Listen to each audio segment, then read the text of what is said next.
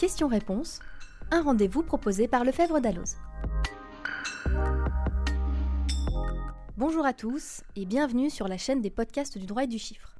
La question qui va nous intéresser aujourd'hui concerne les congés payés. Est-ce qu'un salarié peut prendre ses congés en une seule fois? Eh bien non, si le salarié a acquis l'intégralité de ses congés annuels, c'est-à-dire 30 jours ouvrables. Dans ce cas, les congés doivent être pris en deux fois au moins. D'abord, un congé principal de 4 semaines, 24 jours ouvrables, et ensuite une cinquième semaine qui ne peut pas être accolée aux quatre autres. Mais il est possible de déroger à cette règle par accord individuel en faveur de salariés justifiant de contraintes géographiques particulières ou de la présence au sein du foyer d'une personne handicapée ou âgée en perte d'autonomie.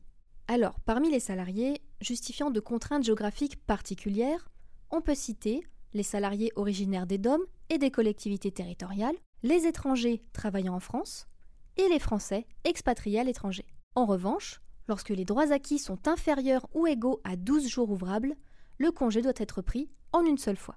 Il s'agit de règles d'ordre public, de sorte qu'elles s'imposent à l'employeur et aux salariés et ne peuvent pas être modifiées, y compris par accord collectif.